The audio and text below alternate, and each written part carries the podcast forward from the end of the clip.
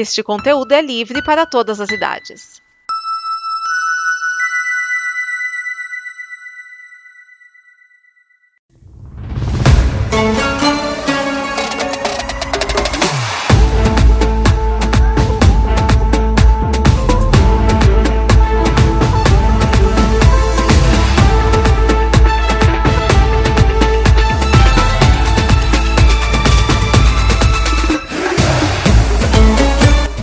Esse é mais um Combo Copa. Eu sou Vinícius Schiavini e este é o programa para falar da segunda rodada da Copa do Mundo 2022 que está acontecendo no Catar. Você está assistindo os jogos?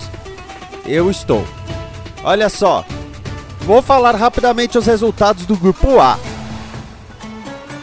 Senegal bateu 3 a 1 no Catar e Holanda empatou com o Equador em 1 a 1. Já no grupo B nós tivemos o Irã surpreendendo fazendo 2 a 0 no país de Gales, que tinha empatado com os Estados Unidos, enquanto Inglaterra e Estados Unidos fizeram um jogo xoxo, ou melhor, um jogo oxo, porque ficou 0 a 0. A Polônia venceu a Arábia Saudita por 2 a 0, enquanto a Argentina venceu o México também por 2 a 0. Já no grupo D, a Austrália surpreendeu a Tunísia com 1 a 0, enquanto a França manteve a sua superioridade, já se classificando com duas vitórias, vencendo por 2 a 1 a Dinamarca. No grupo E, o Japão perdeu para Costa Rica, 1 a 0 para Costa Rica, quem diria, hein? Enquanto Espanha e Alemanha ficaram no 1 a 1. No grupo F, a Bélgica perdeu para Marrocos, quem diria? 2 a 0. E a Croácia bateu o Canadá, que o Canadá mal viu o que havia no chão, 4 a 1. Curioso é que o Canadá fez gol primeiro. No grupo G, o grupo do Brasil, Camarões e Sérvia fizeram um jogaço, 3 a 3, sim, sobrou gol. Sobrou tanto gol que Brasil e Suíça quase não tiveram gol, ficou 1 a 0 para o Brasil.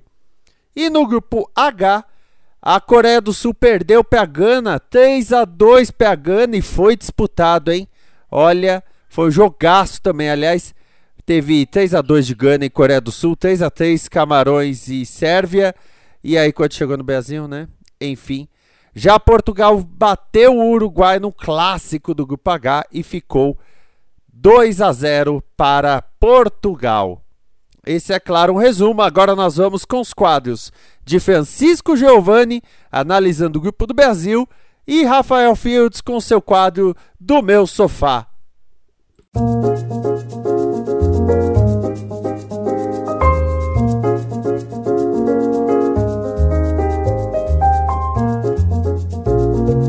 Geraldo Geraldo, ouvinte da Combo Copa. Cá estou eu de volta, Francisco Giovanni, para contar para você um pouco do que foi a segunda partida do Brasil na Copa do Mundo do Catar. Dessa vez o desafio foi contra a Suíça. Depois da vitória contra a Sérvia por 2 a 0, nós tivemos a constatação de lesão no tornozelo tanto do Neymar quanto do Danilo. E aí começou a especulação de que eles iam ser cortados da Copa, que não sei o que.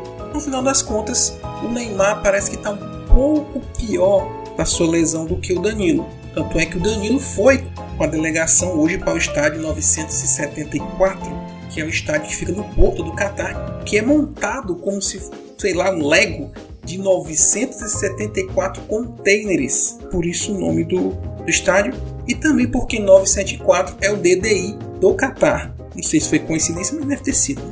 E esse é um estádio, eu falei de Lego, não por coincidência, mas esse estádio que o Brasil jogou hoje, o 974 Stadium, ele vai ser desmontado depois da Copa e vai ser todo doado para algum país que precise de tecnologia em estádios, né? Deve ser um país do Oriente Médio para ser um negócio mais, mais perto da África, alguma coisa assim. Mas enfim, o jogo. Já se imaginava que o jogo seria difícil, tanto é que a Suíça venceu o primeiro jogo dela também, e quem vencesse essa partida já garantiria vaga nas oitavas de final. Mas para a Suíça o empate também ia ser muito bom. E ela implementou o famoso ferrolho suíço, que é muito conhecido, uma defesa forte. E foi mais ou menos igual o que aconteceu no primeiro jogo com a Sérvia. No primeiro tempo o Brasil tentando martelar, martelar, martelar, mas não conseguia passar da defesa da Suíça, que também não conseguia subir ao ataque brasileiro. A ausência do Neymar não foi tão sentida quanto em outros mundiais, não há a tal da Neymar dependência, mas realmente a ausência dele em campo foi sentida porque a marcação ficou muito em cima do Vinícius Júnior e do Rafinha nas pontas. Dobraram a marcação em cima deles, ou seja, além do marcador normal, vinha um outro para tentar parar ele, fazer um sanduíche de Vinícius Júnior e sanduíche de Rafinha. Por isso que no primeiro tempo eles não atuaram muito, mas o Vinícius Júnior conseguiu perder um gol incrível no primeiro tempo ainda. Na segunda etapa, o Tite resolveu mexer ainda no intervalo. As alterações que o Tite fez para o jogo, no lugar do Danilo e do Neymar, foi colocar o Fred na volância, colocar o Paquetá fazendo as vezes do Neymar ali na frente dos atacantes, e na lateral direita ele improvisou o Éder Militão em vez de colocar o Daniel Alves, mais uma prova de que o Daniel Alves foi turistar no Catar, porque essa é a substituição óbvia, né, já que o Daniel Alves é lateral direito de ofício. Mas enfim, a escolha do seu Adenor, não podemos fazer nada. Até porque ele escalou mal, porque no intervalo ele coloca o Rodrigo para fazer as vezes do Neymar. O problema é que ele não tirou o Fred, tirou o Paquetá. E aí a Suíça veio para cima, mas não conseguiu finalizar. Dessa feita, ele corrigiu esse erro, tirou o Fred e colocou o Bruno Guimarães, que fazia sua estreia na Copa. E entrou muito bem, assim como o Rodrigo entrou muito bem também. Desocupando a marcação do Vinícius Júnior e do Rafinha, os lados ficaram disponíveis e o Brasil começou a atacar. Tanto é que foi nos pés de Vinícius Júnior o primeiro gol do Brasil no jogo. Só que esse gol foi anulado pelo VAR porque o Richarlison participou do lance em posição de impedimento. Um pecado, né? Porque foi um golaço do Vinícius Júnior, ele fez a comemoração imitando lá aquela careta do Neymar. Mas não demorou muito para que o Brasil pudesse sacramentar sua vitória apertada. Aos 38 minutos, mais uma jogada de Vinícius Júnior na esquerda, que encontra Casemiro, que dá um lindo chute de fora da área, surpreendendo o goleiraço Sommer, da Suíça, abrindo o marcador para o Brasil. Aquele gol liberou toda a pressão que o Brasil tinha. Chegou ainda algumas vezes o Rodrigo, finalizou com perigo, mas ficou nisso no 1 a 0. Com o resultado desse jogo entre Brasil e Suíça, juntando com o resultado de mais cedo, um jogão também entre Sérvia e Camarões, que terminou 3 a 3 Com a soma desses resultados, o Brasil garantiu vaga nas oitavas de final, só precisa saber se vai ser primeiro ou segundo lugar, e isso vai acontecer na próxima sexta-feira, que é o próximo jogo do Brasil.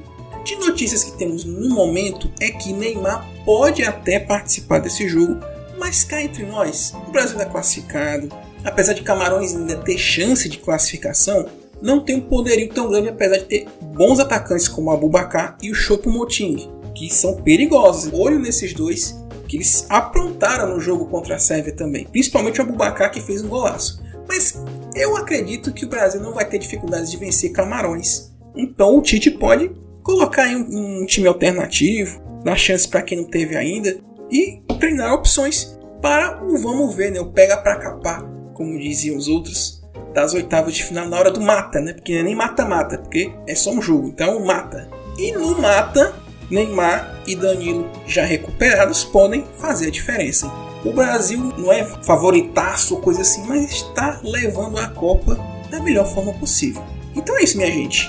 Esse foi um resuminho muito rápido sobre o jogo entre Brasil e Suíça. Próximo encontro depois da sexta-feira, que termina a terceira rodada, e vamos saber quando o Brasil joga de novo nas oitavas de final, mas antes tem o um jogo contra Camarões, 4 da tarde, lá no Catar. Então é isso, nos ouvimos no próximo Combo Copa. Abraços a todos, até a próxima.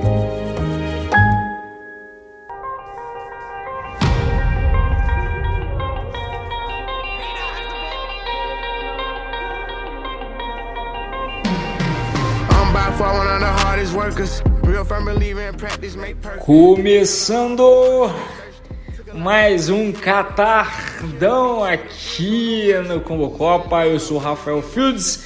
Mais uma vez quero trocar uma ideia com vocês aqui sobre a Copa do Mundo que eu vejo do meu sofá. E ó, dessa vez, rapidamente falando dos jogos, tá? É, não vou não vou entrar em grupo por grupo como, como eu falei da outra vez. Eu quero só é, destacar algumas coisas rápidas. Uma delas é muito jogo ruim nessa Copa, meu amigo. Que que é isso? Desde 2002 que eu lembro de outros jogos além de jogos do Brasil, né, que eu acompanho Copa, né, vendo vários jogos além dos jogos do Brasil e eu não me lembro de uma Copa com tanto jogo ruim quanto nessa Copa. Porque ah, tá, jogo ruim pode ser que tenha, mas jogo ruim e chato eu não me lembro. Porque, por exemplo, na Copa do Brasil, e aí é que eu quero fazer esse raciocínio com vocês, todos os jogos pareciam que foram muito, muito bons. Até os jogos de seleções medianas tiveram entretenimento lá no alto, muitos gols, é, os times tentando jogar, a atmosfera da galera é, fazendo com que os jogadores cada vez mais tivessem empolgados e interessados com aquela partida, que é algo que a gente não está vendo muito nessa Copa. Muito joguinho pasmaceiro, muito joguinho tranquilo, que parece que os caras estão ali de barriga cheia depois de uma feijoada, não sei. O que, que, que vocês acham que pode ser que que esteja acontecendo nessa Copa do Mundo, cara? Vocês acham que é porque é, o fato da gente não estar numa Copa do Mundo num país que tem como cultura o futebol, que respira né, também o futebol, é, faz com que a atmosfera não mexa com esses caras, não entregue muitas coisas. Por exemplo, olha a Bélgica. Beleza, tudo bem que parece que eles estão tendo vários problemas internos. Parece que o De Bruyne não fala com o Courtois, porque o Courtois pegou a mulher dele, o De Bruyne o, e o Hazard é, é, caíram na porrada, a gente separou, eles estão cheios de problema interno lá. Mas você vê que os caras não estão nem aí pra nada, sabe? O De Bruyne não parece o De Bruyne que a gente vê jogar, mas nem 10% disso. Ele tá ali tranquilão na dele, sem fazer muito esforço. Você vai em outros times que você esperava mais, tipo a Dinamarca da vida, que também parece que tá cansada, tá tudo bem e muito 0 a 0 Tá chato, cara, tá chato. Eu não sei o que, que tá acontecendo, mas dentre tantos jogos chatos, nós tivemos o grande jogo da Copa do Mundo até agora, que foi Espanha e Alemanha, uma final para a Alemanha que ela poderia ter ido em Não, não foi porque por causa do jogo do outro grupo, mas que ela acordou podendo talvez numa eventual derrota não estar mais nessa Copa do Mundo e agora está virtualmente classificada. Dificilmente a Alemanha vai cair fora agora já na primeira fase, mas que foi um jogaço, taticamente falando, as duas equipes entregaram muito, história bacana de se contar, o jogador que fez o gol da Alemanha estava na segunda divisão até outro dia e quase não foi convocado, vai para a Copa, empata esse jogo, dá sobrevida à Alemanha e jogaço, jogaço, jogaço. E por falar em Espanha, nós temos aí o nosso treinador streamer, né, que o Luiz Henrique está fazendo aí transmissões aí nas redes é, toda semana, toda quinta-feira, para poder falar com a torcida espanhola, para falar diretamente com o torcedor, quem acompanha. E mais uma vez a gente vê a internet dando uma quebra aí na TV, né, cara? Que talvez seja aí o mais tradicional de todos. É, a gente aqui no Brasil tá vendo a transmissão histórica que o Casimiro tá fazendo com a, com a equipe dele. E é só você ver os jogadores dando entrevista na, na, na zona mista para Globo, para ESPN, para quem seja que estiver lá. E os jogadores dando entrevista na zona mista pro Casimiro, completamente diferente. Ontem ainda que ele resolveu botar o Diogo Defante na entrevista, os caras estão soltos. Fala de zoeira, fala de futebol, fala de tudo. E é, enquanto isso, os meios tradicionais estão batendo nas transmissões alternativas que veio aí, oriundos da internet, porque eles não entendem até hoje a linguagem da internet, como as coisas funcionam. Então, é, quem sabe numa próxima Copa a gente vai ter aí também um treinador brasileiro streamer, né? Fazendo aí lives para falar diretamente com a torcida. É, não tendo mais que esperar entrevista coletiva, não tendo mais que esperar alguém lá conversar com os caras pra gente ter esse contato direto. Interessante, achei bem interessante isso que o Luiz Henrique tá fazendo. E aí, o que, que você achou disso? É, enquanto isso, a gente vê, cara, coisas acontecendo aí na nossa mídia tradicional é, que a gente, que a gente fica assim, meio de cara, né? Por exemplo, a senhora Milly Lacombe, que não aprendeu com o que aconteceu, né? Com o fato dela ter acusado o Rogério Senna de ter falsificado um documento, uma assinatura, tomar uma invertida muito grande, é, porque ela resolveu, ela resolveu politicamente criticar o Neymar, falar que o Brasil não precisava do Neymar, desceu o Paula no Neymar porque o Neymar não vota no candidato dela. E aí o Gilberto Gil foi hostilizado também por seguidores do, do atual presidente. Ridícula a cena também dos caras hostilizando o Gilberto Gil. E aí ela quis é, falar mal do Ronaldo Fenômeno, porque o Ronaldo fez uma carta dando apoio ao Neymar e falando: Eu não vi o Ronaldo falando, escrevendo nenhuma linha para falar sobre o Gilberto Gil. E aí o Tirone parou ela e falou assim: Só um minuto, porque o Ronaldo também fez uma postagem, e leu toda a postagem que o Gilberto, o Ronaldo Fenômeno fez é, em apoio ao Gilberto Gil. E, cara, tá uma coisa ridícula essa parada da galera se dividindo por causa de candidatos políticos agora na Copa do Mundo. Quando a gente achou que agora vamos todo mundo nos unir novamente para torcer, pronto, nós temos aí uma galera na imprensa é, tentando influenciar a galera a odiar o Neymar, a tentar dizer que o Neymar não faz falta na seleção porque ele votou no Bolsonaro. Meu amigo. Cara, se você pensa isso, desculpa, mano. Você tá muito equivocado. E aí você vai falar, ah, Fields, você vota igual Neymar? Absolutamente não. Você concorda com a posição política do Neymar? Não. Mas ele pode falar, ele pode se manifestar à vontade. Isso a gente já é sabido desde 2014, quando ele apoiou o Aécio. Acho burro? Acho burro. Mas ele faz o que ele quiser da vida e a gente tem que julgar o Neymar pelo que ele faz em campo. Sim, eu estou aqui defendendo Neymar pelo que ele faz em campo é, a seleção brasileira não ser mais é, dependente do Neymar é muito bom, porque o Neymar está marcado, tem três, quatro em cima dele, nós temos vários setores do campo que vão funcionar para que a gente resolva uma, uma partida. Quando a gente era Neymar dependente, marcou o Neymar, acabou a seleção. Isso hoje não existe mais. Nós temos um time, mas obviamente sem o Neymar a gente ainda fica na primeira prateleira, mas a gente perde o diferencial, a gente fica mais comum se é ao olharmos para a França, ao olharmos até para uma Inglaterra da vida que está despontando bem. Então é muito bom não ser Neymar dependente e ter o Neymar no time, cara. E aí a gente vai falar que a gente não quer o Neymar porque o cara votou num presidente diferente de mim. Pelo amor de Deus, gente, pelo amor de Deus, vamos pensar um pouquinho. A gente precisa do Neymar. É, o Neymar não está sendo escolhido para casar com a minha filha nem com a sua. E a gente está aqui para torcer para a seleção porque a gente quer conquistar o Hexa, certo? E aí, cara, esse lance do Neymar a gente pode até entrar para falar de outras coisas que tem a teoria de que cada vez que ele tomava uma porrada é, desnecessária do casão, ele ia lá e é, declarava apoio ao Bolsonaro, meio que para irritar também, tal. Então é um assunto muito mais longo, eu só quero ficar nisso. Vamos torcer para todos da seleção, independente de quem estiver jogando. E sim, nós precisamos do Neymar, certo? Mais um ponto.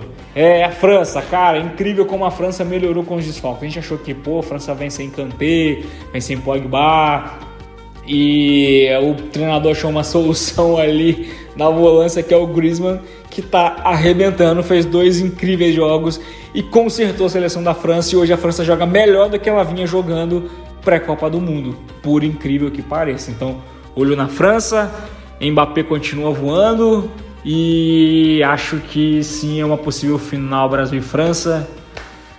Quem sabe, né? Quem sabe a gente pode dar o troco aí de 98. Outra coisa bacana, cara, você sabia que um sheik, um emir, não sei, do Catar, resolveu dar um Rolls Royce de presente para cada jogador do Emirados Árabes pela vitória na Argentina? É, meu amigo, que isso, é papo de 2 milhões e meio de reais cada carro. Olha aqui Loucura, rapaz. Tudo por ganhar da Argentina. E quem sabe eles não classificam Emirados Árabes aí para a próxima rodada. Em chance tem, e muita.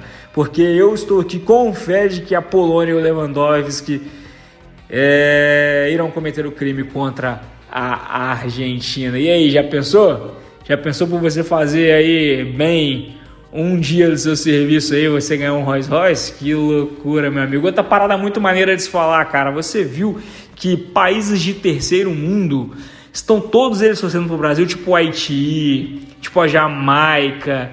Cara, tem uma trilha rodando aí no Twitter. É, se você digitar aí países do terceiro mundo torcendo para o Brasil, você vê vários países, os povos todos é, eles estão parados nos países deles, torcendo para nossa seleção, fazendo festa, saindo com bandeira, camisa. Que, mano, louco, muito maneiro ver o Brasil é, também representar esses povos, cara. Bacana demais. Ah, mano, a Copa do Mundo, velho, quem não gosta é doente. Não tem como. Copa é bom demais, até quando é ruim, quando tá sendo vários jogos dessa Copa do Mundo. A Copa ela é muito boa. E por último, quero só falar um pouquinho sobre Casimiro, jogador volante da nossa seleção. Cara, o Casimiro até agora fez dois jogos de manual. O que esse cara jogou, ele ser recompensado com um gol ontem foi, foi muito bacana. E tem muita gente que diz que o Casemiro saiu injustiçado do São Paulo. Então é esse, é esse fatozinho que eu quero trazer para vocês, cara. O, talvez o São Paulo possa não ter tido um pouco de paciência e ter arrumado um jeito de negociar rápido o Casemiro. Mas é que o Casimiro, quando ele subiu, cara, ele. ele vamos dizer que ele se perdeu um pouquinho na vida boêmia. O Casimiro é um jogador meio displicente. O próprio já deu várias entrevistas reconhecendo de que ele não tinha né, tanta. ele não tinha tanta responsabilidade assim na época do São Paulo. E aí sair do Brasil e para outro país jogar no Real Madrid, depois foi no Porto, Real Madrid B, né? Ele foi pro Porto, aí volta pro Real Madrid, que fez com que ele amadurecesse, aprendesse é, então o Casemiro é mais um caso de um jogador que sobe e começa a ganhar muita grana e vê o mundo dele virar e não sabe como lidar, fica meio irresponsável, para de corresponder em campo. Mas, cara, nem o São Paulo sacaneou ele. O Casemiro pode se dizer que sacaneou o São Paulo? Eu acho que não, porque ele é um garoto, cara. Quando ele, ele era um garoto na época, então os times também têm que saber fazer essa leitura na hora de formar os jogadores ali é, o cidadão né, em si. São Paulo talvez poderia ter tratado o caso um pouquinho melhor, né, ser mais conselheiro e tentar aproveitar um pouco mais do Casimiro aqui e até feito mais dinheiro na venda dele. Mas não foi possível e o próprio Casimiro reconhece isso e que bom que ele botou a cabeça no lugar, porque ele era uma joia na categoria de base do São Paulo e está se provando aí o melhor volante do mundo já há alguns anos. E que bom que joga na nossa seleção. Então é isso, eu vou ficando por aqui com mais um Catardão, a Copa do Mundo vista pelo meu sofá. Eu sou o Rafael Fields. Eu volto ao final da terceira rodada para falar aí sobre as oitavas de final e de algumas coisas que eu tenho visto aí, né, sobre a Copa do Mundo. grande abraço, esquias, fica com Deus, é nóis, até mais.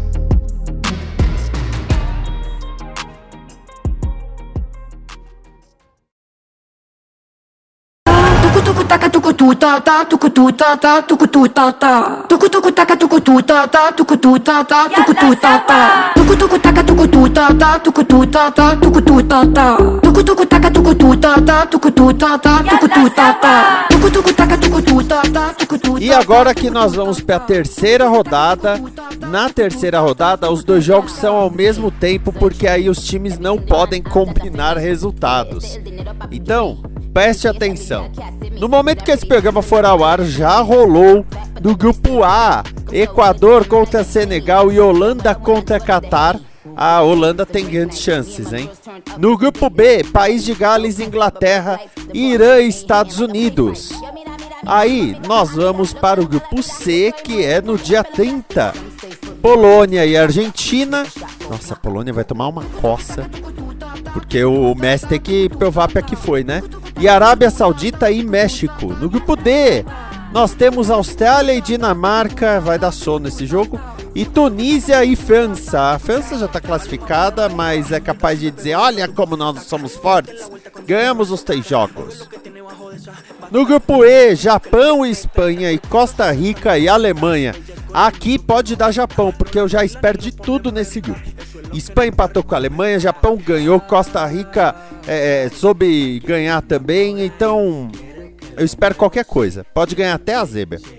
No grupo F, nós teremos Croácia e Bélgica, e Canadá e Marrocos.